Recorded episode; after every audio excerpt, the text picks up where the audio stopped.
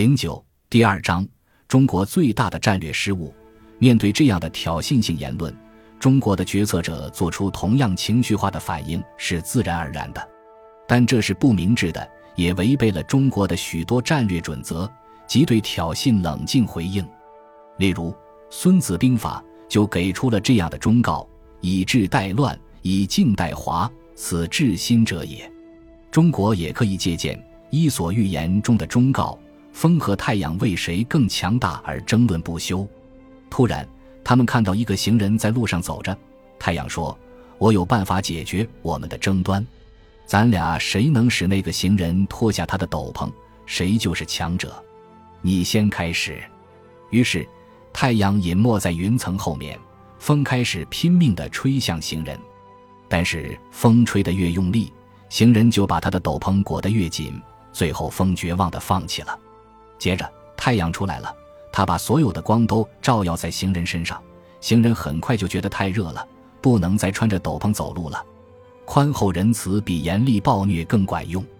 中国企业在国外市场，尤其是在美国市场遭遇更大困难的情况下，为什么还要进一步向包括美国企业在内的外国企业开放？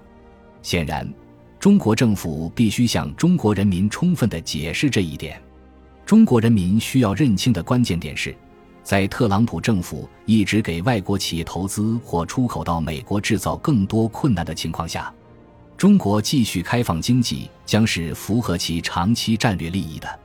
随着时间的推移，这将使更多国家与中国进行更多的贸易和投资，而不是跟美国。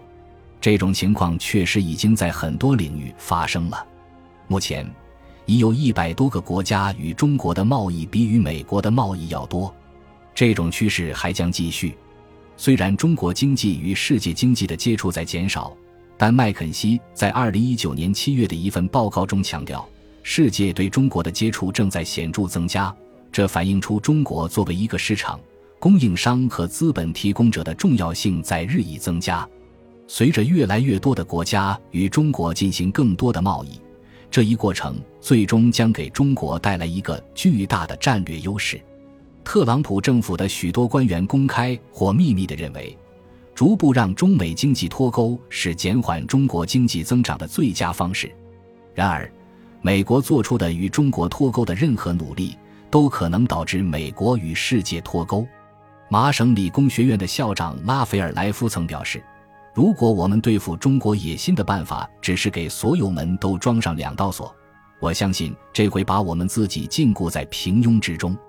中国应该能够深刻地理解他的观点。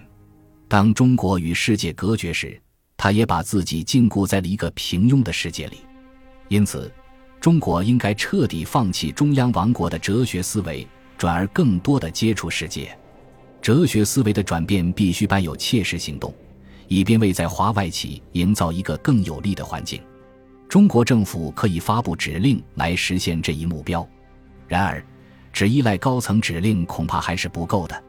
真正重要的是在实际执行时会怎么做。这里引用一句知名的美国俚语：“在橡胶遇到路面的地方，关键在于实施。”在有效实施指令方面，中国可以借鉴其他国家在促进投资方面的经验。比如，中国可以向新加坡学习。新加坡拥有世界上成功的商业促进机构——新加坡经济发展局。该机构在吸引美国投资方面取得了惊人的成功。实际上，新加坡是东南亚最小的国家之一，尽管只拥有东南亚6.5亿人口中的500多万，但它吸引的美国投资却超过了东南亚其他国家的总和。截至2017年。美国对新加坡的直接投资是二七百四十三亿美元。新加坡外交部长维文说，美国对东盟外商直接投资总额约为三二百八十亿美元，新加坡占了其中的百分之八十。美国公司在新加坡的投资甚至超过了其在澳大利亚、日本、印度和韩国等更大经济体的投资。新加坡吸引美国投资是出于经济需要。但中国并没有这样的经济需要，即便没有美国的投资，中国的经济也能很好的增长。因此，中国应该出于战略需要去吸引美国和西方的投资。这么做的战略考量是，为中国和美国以及西方世界的关系建立一个重要的稳定器。中国应该像新加坡一样，设立一个一站式的投资管理机构，类似新加坡经济发展局，以吸引和促进对华投资。中国幅员辽阔，管理外商投资的任务被分派给了各个省市，这就在如何管理外来投资方面造成了地区差异。如果将美国对华投资视为一种战略需要，那么中国在国家层面创建一个超级机构，以确保所有的外商都享有一个公平的竞争环境，才合乎逻辑。因此，中国应该为建立这种超级机构设定具体目标。对于这个超级机构来说，吸引美国尽可能多的州的投资是明智之举，这将有助于扩大亲中的选民群体。幸运的是。即使华盛顿特区已被反华情绪所淹没，许多州的州长和立法机构仍在继续寻找并吸引中国对其投资，并希望加强与中国的联系。例如，肯塔基州州长马特贝文在2017年5月说：“中国有大量资本正在寻找一个安全、可靠的环境去部署企业，而美国恰好可以提供这种机会，因为这个国家对基础设施有巨大的需求。”世界上最大和最强大的两个经济体就是美国和中国，这两国不合作的想法简直令人匪夷所思。同样，波音总部的所在地华盛顿州也深知与中国保持紧密联系的重要性。外交学者杂志的一份报告指出，中国是华盛顿州最大的出口市场。所以，该州深知与中国保持健康的贸易关系对本州下辖各市县的经济发展具有长期的战略影响。二零一五年，华盛顿州对中国的出口为该州提供了八十三八百个就业岗位，而且自两千年以来，该州从中国获得了六点一亿美元的投资。与美国人相比，中国人拥有的一个优势是，在做出政策决定时可以纵观战略全局。如果美国企业能重燃与中国进行贸易和投资的热情，这将会重新建起一个宝贵的政治缓冲区，从而遏制中美关系严重下滑的趋势。西方商界的重新参与，将不仅符合中国的短期国家利益，也有利于中国的长期国家利益。显然，在过去几十年，推动中国经济快速增长的力量是全球化，而大部分时间。美国都是全球化的领头羊，这是由美国的时代精神所支撑的。他认为世界越开放，美国就越好。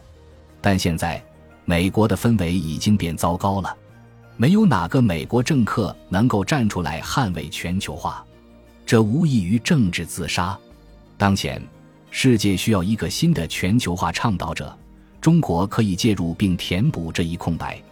而且，中国在很多方面已经开始这么做了。二零一七年一月，习近平主席在世界经济论坛的演讲就是对全球化优点的全面理性的辩护。语言很重要，行动更具说服力。中国如果成为一个对商业最友好的经济大国，将极大的推动全球化。这样做，中国也会强化那股推动其经济惊人崛起的力量。中国如果成为全球化新的倡导者，会使美国进一步疏远全球化，还是会给美国敲响警钟，促使其再次拥护全球化呢？目前无人敢下定论。但是，我们可以预测参与全球化的国家和疏远全球化的国家将面临什么结果。现在，中国领导人深刻的理解昔日筑墙对抗世界的思维模式，最终导致了中国的崩溃。因此，中国不会重蹈覆辙。相反，现在是特朗普想给美国筑起一道名副其实的围墙。如果他成功了，那么美国终将落后，中国则将稳步前进。